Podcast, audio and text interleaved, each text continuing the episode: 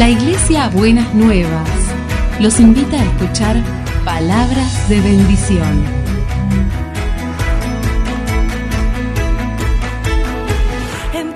Si desean asistir a nuestras reuniones, los esperamos en Avenida de Lepiane 3925, esquina Subiría, Bajo Flores, Ciudad de Buenos Aires.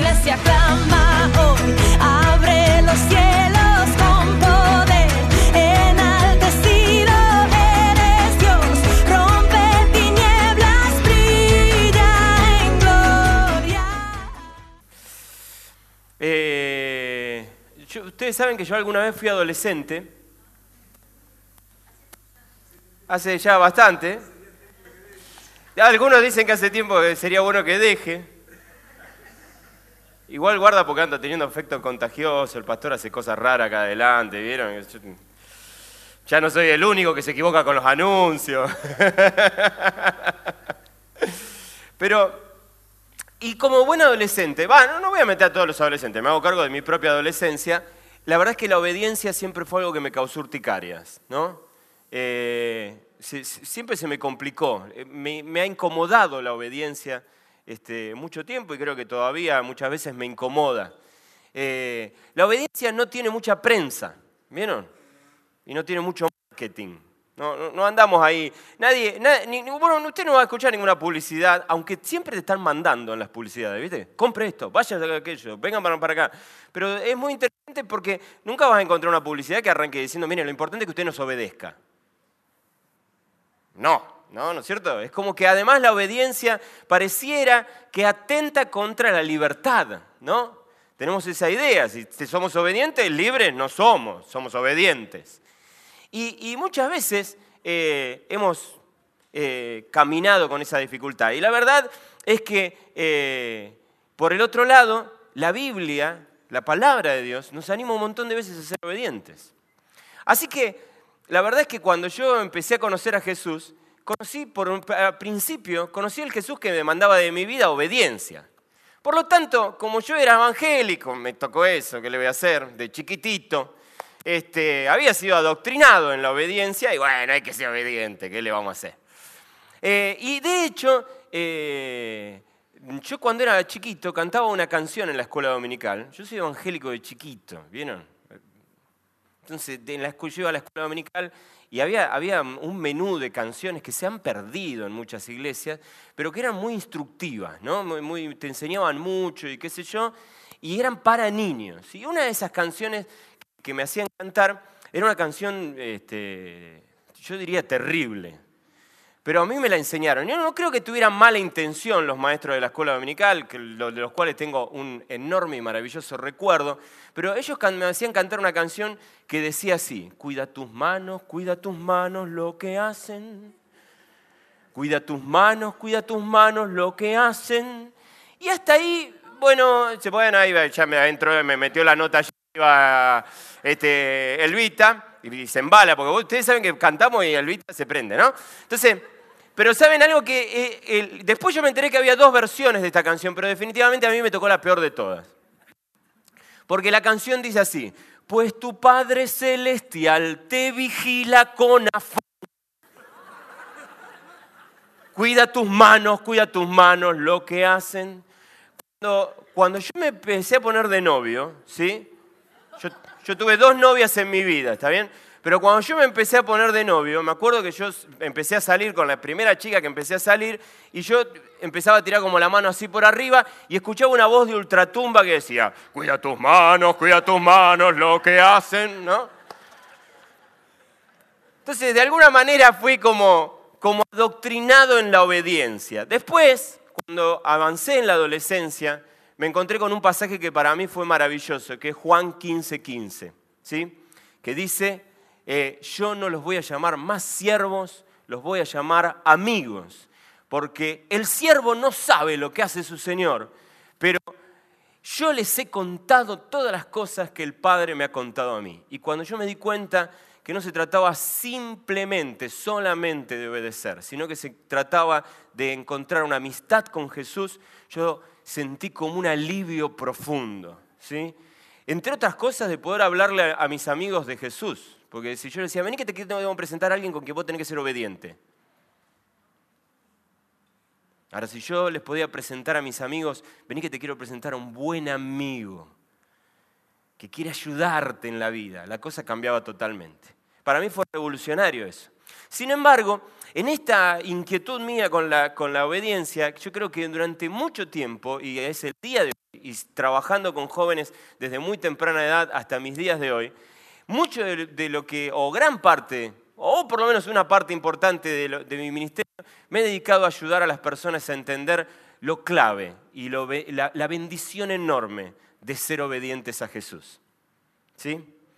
Porque no se trata simplemente de algo antojadizo, se trata, se trata de alguien que te ama con un amor tan grande que va a instruirte en la vida. Y te digo algo, te conviene obedecerle. Te conviene dejarte guiar por Jesús. Porque Él llega con sus mandamientos, Él llega con sus normas, Él llega con sus principios, pero llega porque tiene un amor terrible por vos y quiere ayudarte a encontrarte con lo mejor de la vida.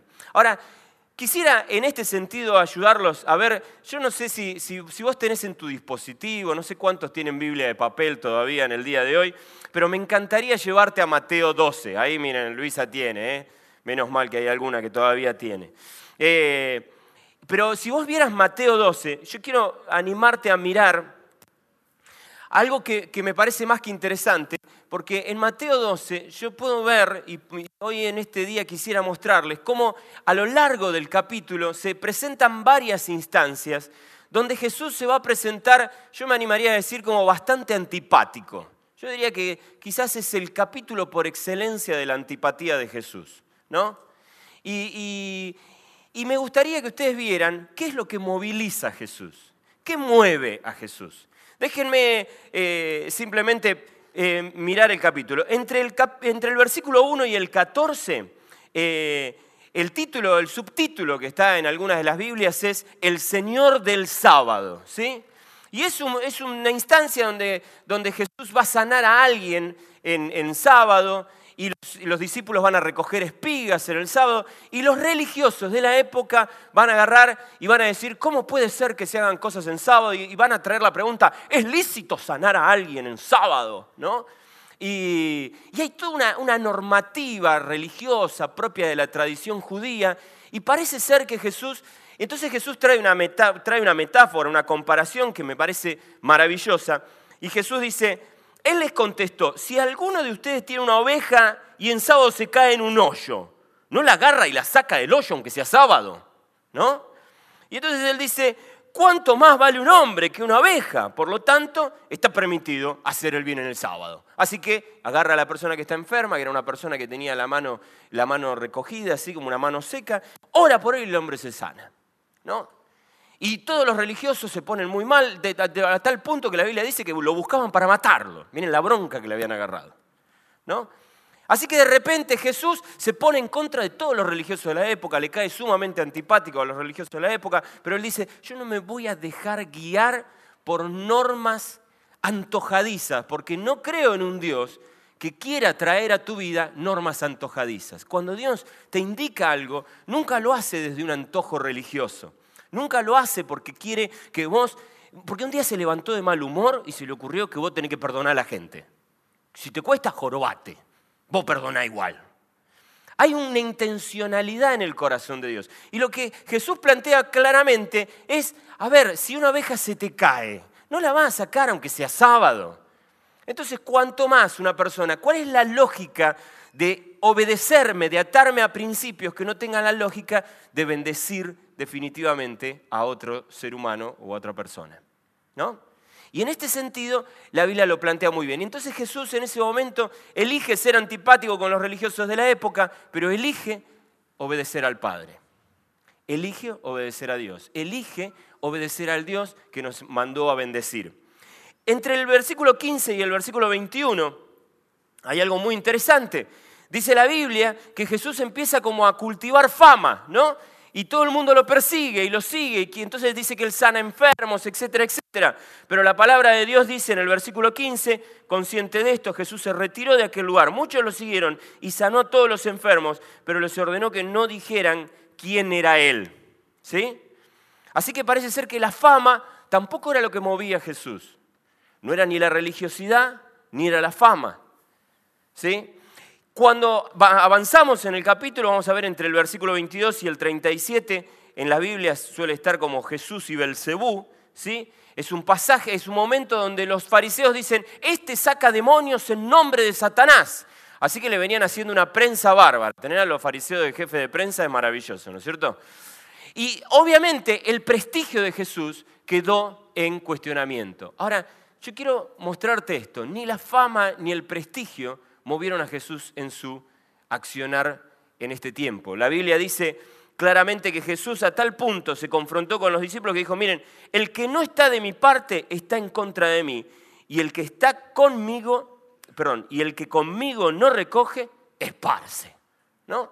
Entonces, a mí me encanta ver cómo Jesús repetidas veces se enfrenta con la gente, pone como, los límites, pone como las situaciones y lo pone en claro. Pero para mí es muy, muy, muy clave descubrir que Jesús no está movilizado por un dogma religioso, tampoco está movilizado por la fama, tampoco está movilizado por el prestigio. Y déjame decirte esto en esta mañana. Nosotros no queremos imponerte una religión. ¿eh? Quizás si vos venís hace tiempo acá, ya lo tenés claro. Pero por las dudas, si venís por primera vez, te lo quiero avisar. No nos moviliza que vos te ates a principios y a dogmas religiosos. Estamos animándote a que vos conozcas a Jesús.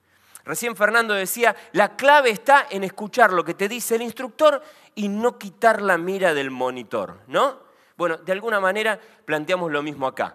La clave no se trata de atarte un montón de normas, se trata de encontrar y conocer al instructor y no perder la mirada del monitor, concentrarte en lo que él tiene para tu vida. Y eso es lo que te animamos a hacer. Ahora, no tiene que ver con un dogma religioso, pero tampoco tiene que ver con que vos te vuelvas alguien famoso en lo que haces. La iglesia a veces, ¿sabes? A mí me causa mucha gracia esto, porque una vez me, voy de viaje a una iglesia que me invitaron, y entonces voy, algunos de estos ya se lo conté, algunos por ahí ya me lo escucharon, pero voy con mi hija Florencia. Entonces, una chica de la edad de Florencia la mira y le dice, ay, ¿qué se siente ser hija de Germán Ortiz? ¿No? Entonces, a, veces, eh, eh, yo siempre, cuando a mí me preguntan, ¿qué se siente ser famoso? Yo, mira, a mí todavía invitar no me invitaron a bailar en el caño con con Tinelli, así que no, sé de qué me hablas, ¿no? Pero fue muy interesante la respuesta de Florencia. Florencia lo miró y dijo, bah. Ni que sea Justin Bieber, dice, ¿no? ¿De qué me estás hablando, no? Pero hay veces que la fama nos engaña. Y yo he visto dentro de la iglesia, ¿no? Imagínense, al día de hoy en Latinoamérica no somos tampoco un porcentaje tan importante de la población, pero hay gente que anda agrandada porque, eh, porque es famoso entre los evangélicos. Y a veces, como que muchas veces caminamos el camino de, seguir a, Jesús o, de vivir la vida buscando ver cómo, cómo, ganamos fama o prestigio, cómo, cómo dejamos nuestra marca, cómo dejamos nuestra huella, cómo hacemos algo significativo.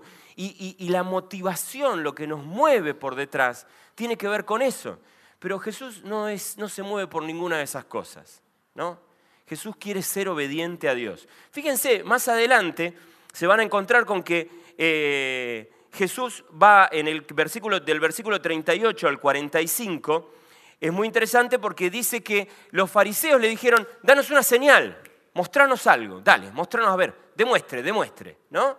Y entonces viene una respuesta que yo te la quiero leer porque me parece fantástica. Y Jesús le contestó, esta generación, siempre simpático él, ¿eh? esta generación malvada y adúltera pide una señal milagrosa, pero no se le dará más señal que la del profeta Jonás. ¿Conocen la historia de Jonás? Jonás fue, eh, se lo tragó un pez y lo vomitó un pez. ¿Ustedes tienen prueba de alguien que haya visto la escena? ¿Hay, una prueba? ¿Sí? ¿Tienen, ¿Tienen una muestra del vómito del pez sacado de Jonás? No hay prueba. Es un relato. ¿Está bien? Y Jonás va y le dice a los ninivitas, mire muchachos, va a venir Dios, los va a hacer pomada si no se arrepienten. ¿Y los ninivitas qué dijeron? Y dan una prueba, a ver, mostranos. Un poquito de vómito, ¿no tenés guardadito? De souvenir, ¿no te trajiste un poquito de vómito dentro de la panza del pez? No, los ninivitas escucharon la palabra, pidieron prueba a los ninivitas. No pidieron prueba, se movieron al arrepentimiento y se acabó. Así que Dios dice, Jesús dice, ¿vos querés el truquito de magia? No te voy a dar el truquito de magia. No se lo di a Satanás, mira si te lo voy a dar a vos. Yo no ando haciendo truco de magia. Yo vengo a traerte algo en obediencia a Dios. No es las expectativas de la gente lo que nos mueve.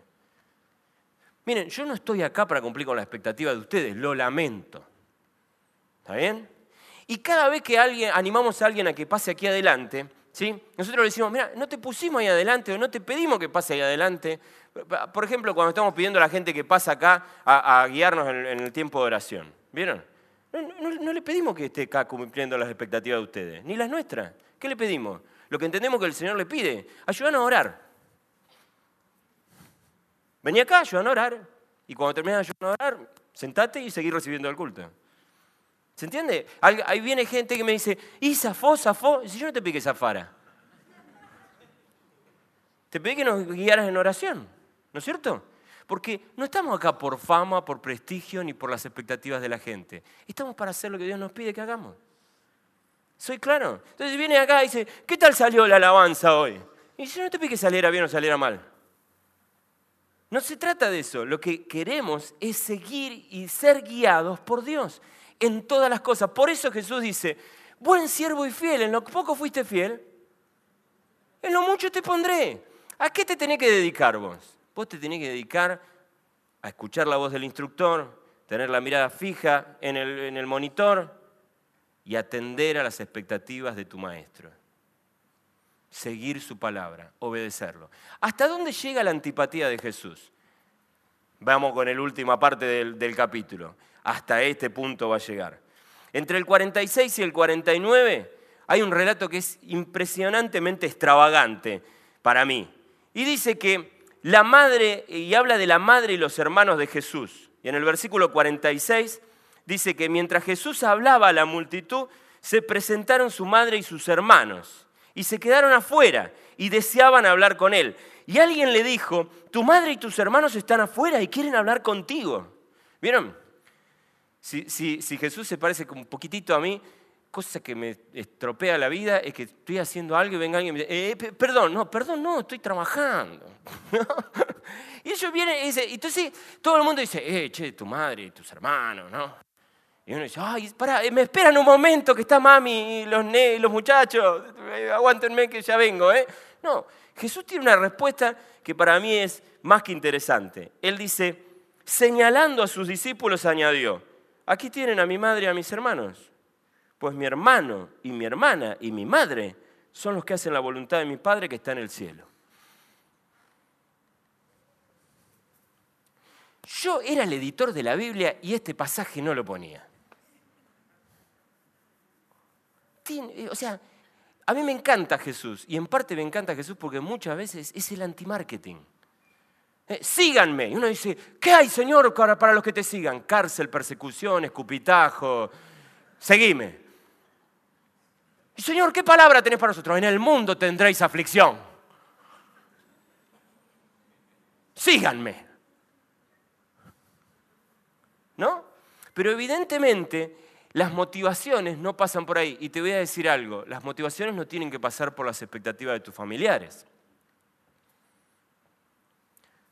Vos no, tenés que ser una persona honesta, consagrada por lo que espera tu papá de vos. Esto, saben, yo trato de trabajarlo con mis hijos. Yo digo, mirá, hijo, mirá, Flor, mirá, Franco, ya lo hablaré con paz.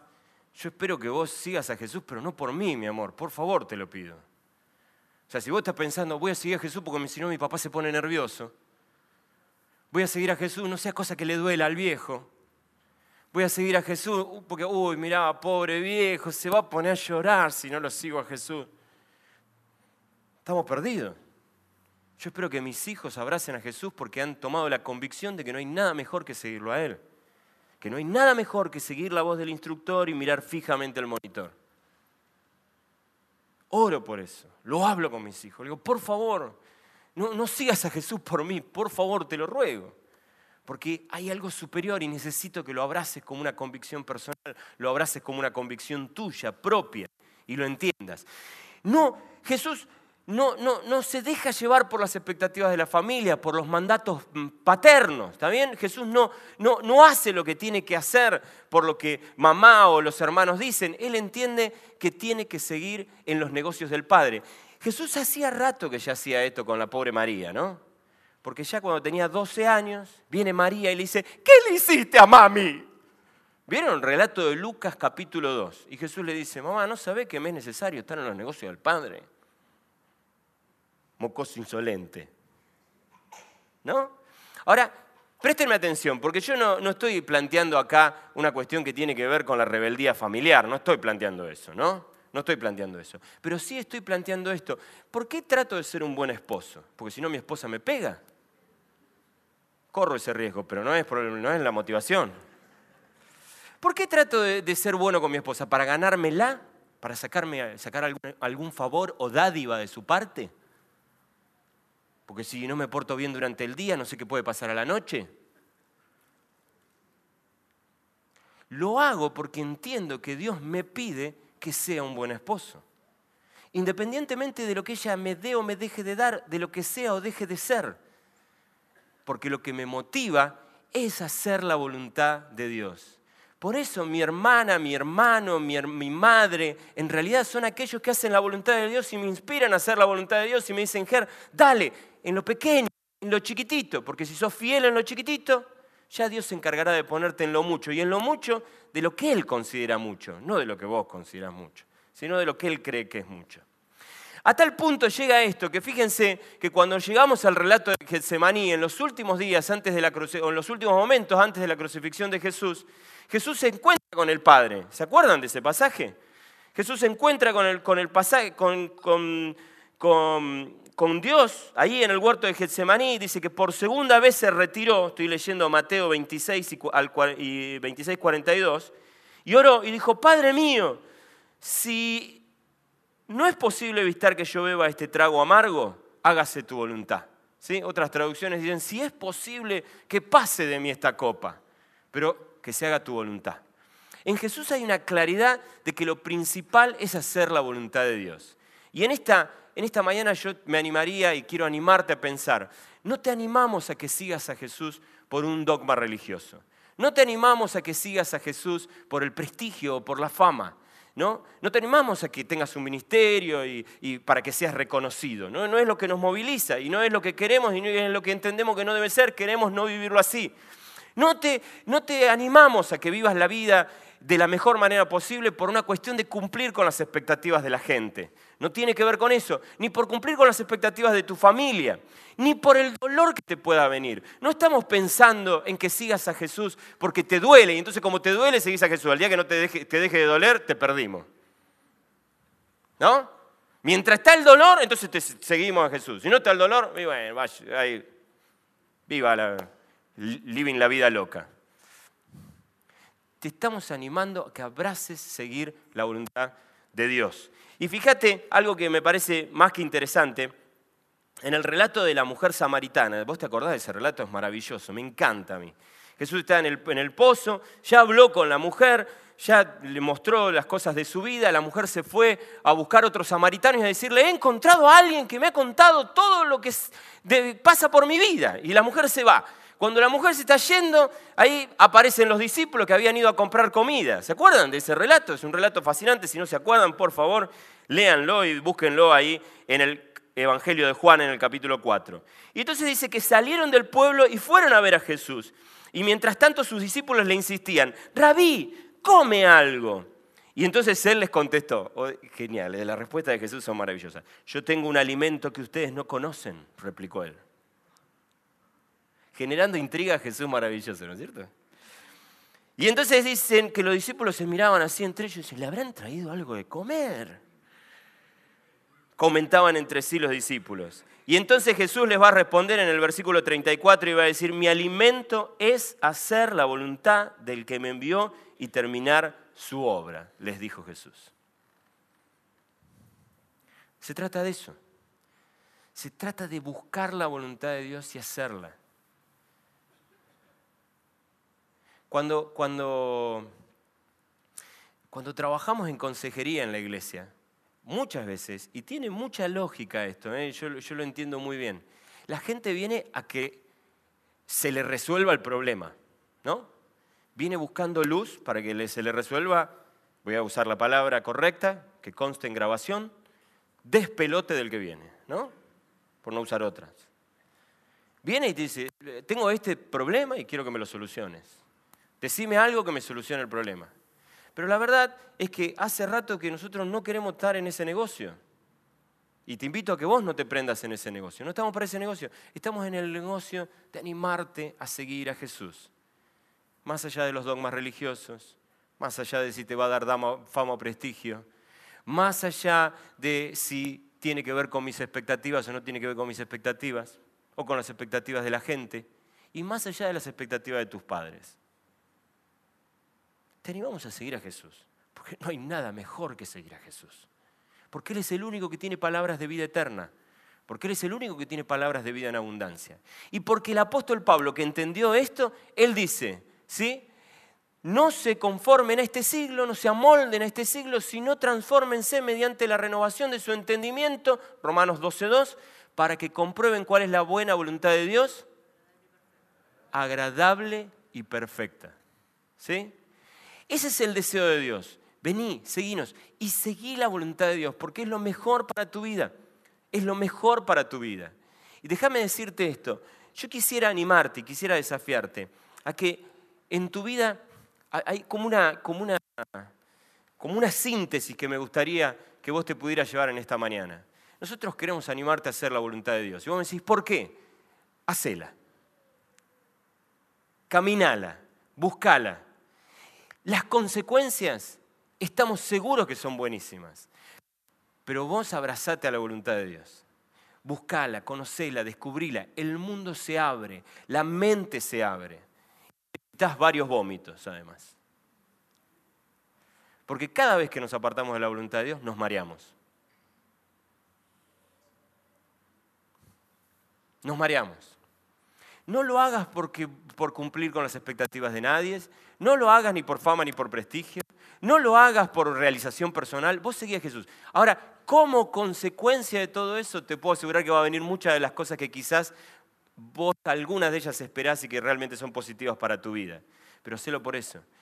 Entregale tu vida a Jesús. Cuando nosotros predicamos el Evangelio y utilizamos esta expresión tan, tan, este, tan utilizada y ya casi tan gastada de entregale tu vida a Jesús, estamos hablando en serio. Estamos diciendo, entregale tu vida a Jesús, todo, todo, todo, absolutamente todo, tu matrimonio, tu, tu, negocio, tu trabajo, tu tarea, vos entregale todo. ¿Y con qué me quedo? Con nada. Con nada. Pero no puedo, no. Y eh, tampoco. No, entregale toda tu vida a Jesús. Y no puedo decidir no. Y uno dice, pero sos un tirano. No, no, es que no me sigas por mi propia expectativa. Descubrí la voluntad de Dios en tu vida abrazala, velo, experimentalo. Nunca vas a poder llegar a una conclusión hasta que no lo experimentes, hasta que no lo entregues. Entregalo todo, largá, largá. No, pero eh, vos me decís que yo siga a Jesús, pero vos porque no tenés la esposa que tengo yo. Largá. No, no te digo que largues a tu esposa, ¿no? Allá Horacio me dice sí, que tiene varios años de casado, ¿no? ¿Está? No, no, no te estoy diciendo eso. Lo que te estoy diciendo es, larga toda esta cuestión de vivir atado a las circunstancias, de vivir atado a, las expectativas de otro. Atate a Jesús, ligate a Jesús, abrazate a Jesús. No te lo pierdas por nada, por nada del mundo. Eh,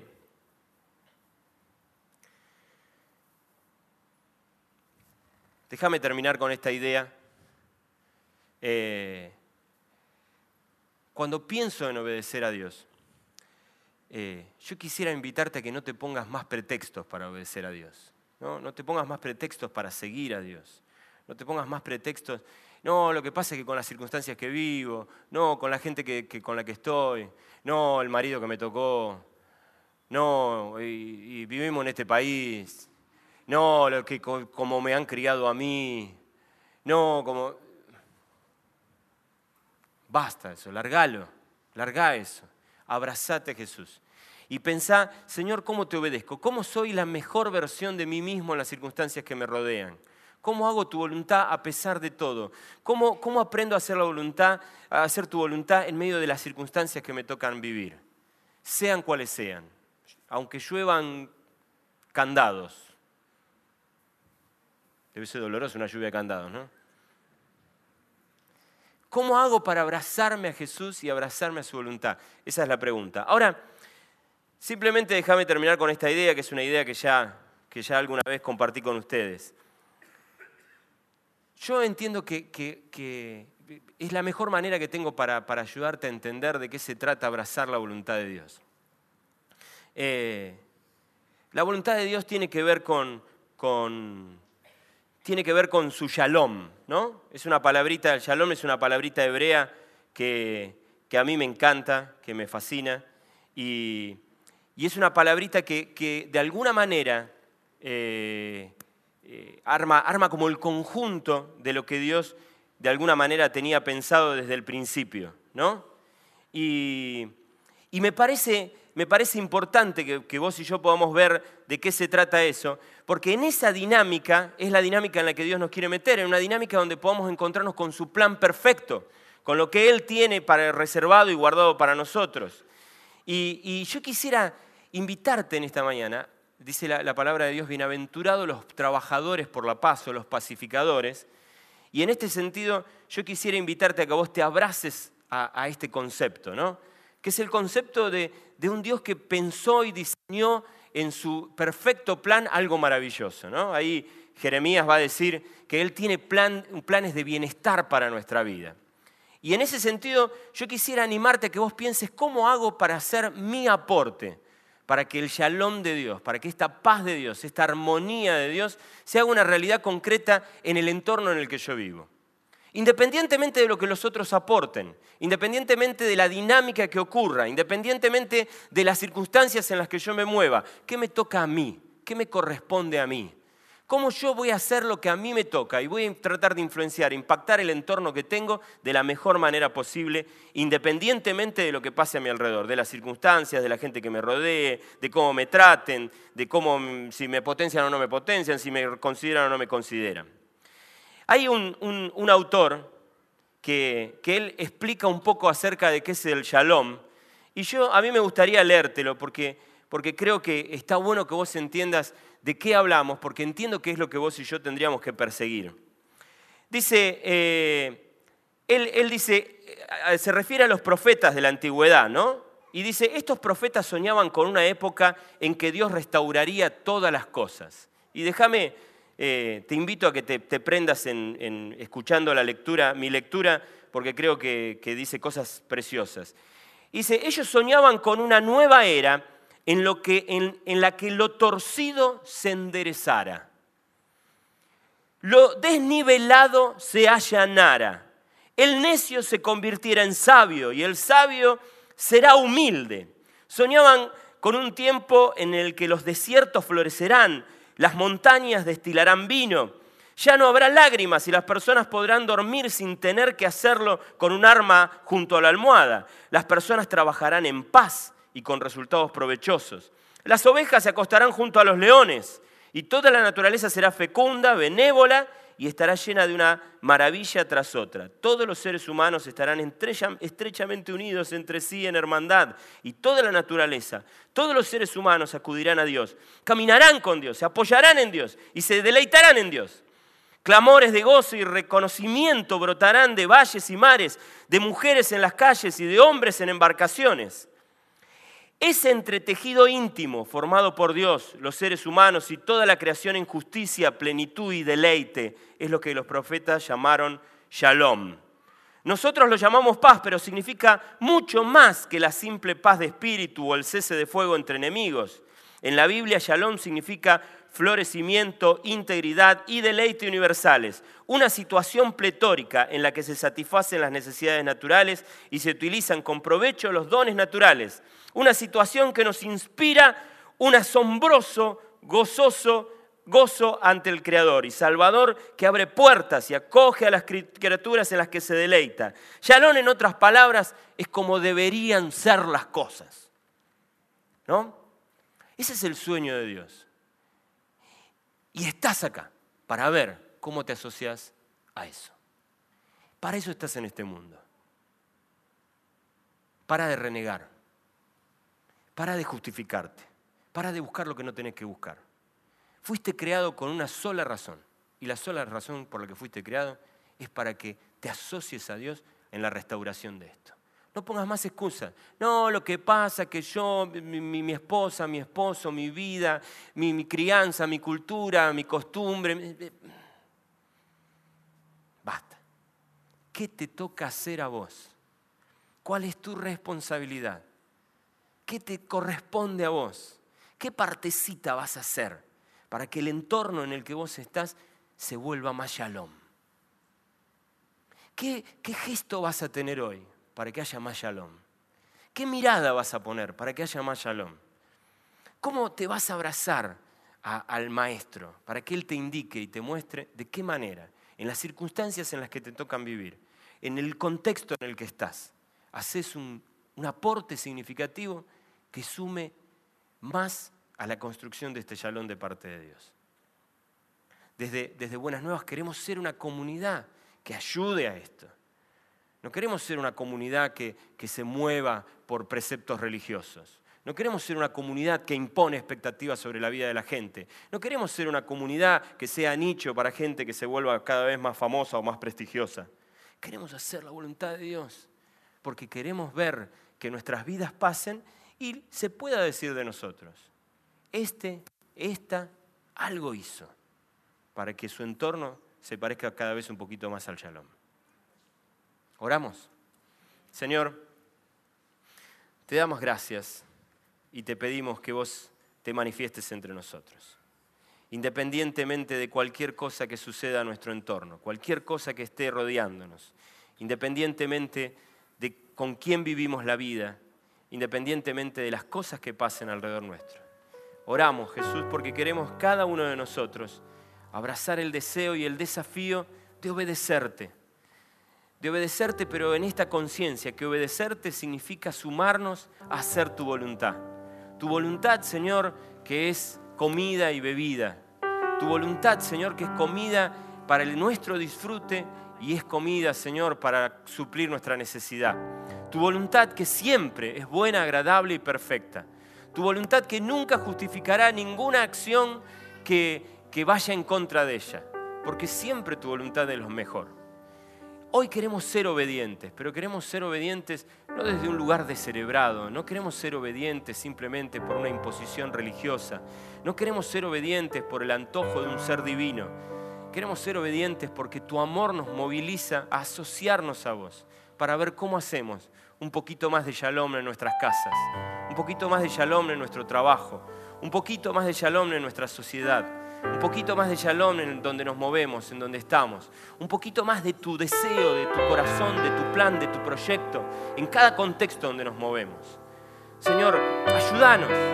Señor, ayúdanos a aportar a cada hombre en esta casa, en, esta, en, nuestras casas, a aportar shalom. Señor, enseñale a cada empleado a traer shalom y a poner una sucursal del reino en, en su trabajo. Enseñanos, Señor, a cada empleador a, practicar la justicia y a llevar shalom a cada uno de sus empleados. Ayuda, Señor, a cada esposa, en cada gesto, en cada actitud, en cada paso que da, a aportar shalom. Shalom para su esposo, shalom para sus hijos, shalom para su casa. Señor, queremos construir con vos. Queremos que la vida se nos pase y que cuando se nos pase, miremos para atrás y nos reconozcamos como constructores de tu shalom que la generación que viene no tenga mucho, quizás no tenga mucho más para decir de nosotros que esto. La vida nos sorprendió trabajando en sociedad con Dios para que el shalom de Dios sea una realidad. No sea todas las expectativas de nadie, no, se, no persiguió fama y prestigio, no, no fue un religioso cuadrado, fue alguien que constantemente entendió que el shalom de Dios era lo mejor y en obediencia a Dios se sumó, se asoció a Él y hizo los aportes que debía hacer en su contexto, en su entorno, para que un poco más del shalom de Dios se vuelva una realidad concreta en su vida y en la de los que lo rodean. En el nombre de Jesús, Señor. Amén. Canta